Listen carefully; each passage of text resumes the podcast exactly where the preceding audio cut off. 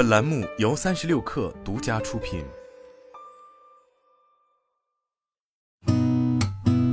八点一刻，听互联网圈的新鲜事儿。今天是二零二四年二月八号，星期四，早上好，我是金盛。据华尔街见闻报道，苹果 Vision Pro 最早将于四月份在中国区发售。供应链人士表示，工信部注册流程已接近于完成，最晚发售时间不会晚于五月。同时，首批在华销售货源会比较紧张。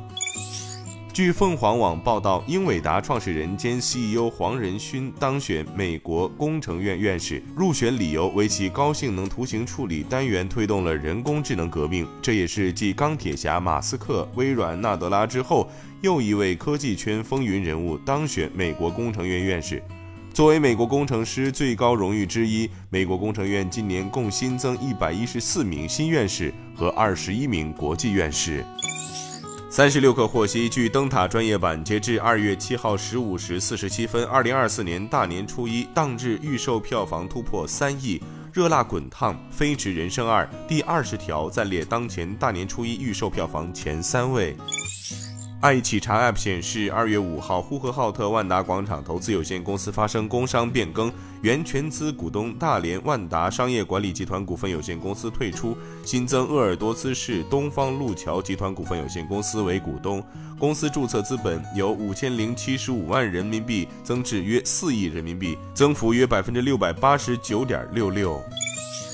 据界面新闻报道，美国太空探索公司 SpaceX 和直觉机器公司宣布，将在二月十四号情人节当天执行发射代号为 IM 一的私人月球探测任务。此次任务计划通过 SpaceX 公司的猎鹰九号火箭，将直觉机器公司研制的机器人登月舱奥德修斯送往月球。SpaceX 表示，奥德修斯将在二月二十二号尝试创造历史，如果成功，将成为有史以来第一个在月球表面软着陆的私人航天器。